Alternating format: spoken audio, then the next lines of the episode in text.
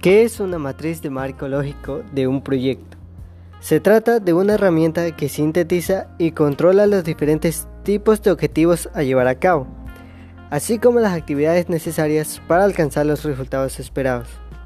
Además, la matriz de marco lógico de un proyecto también recoge los recursos necesarios para desarrollar las actividades, tanto como los requerimientos del proyecto, los indicadores medibles y un procedimiento a seguir para determinar estos indicadores.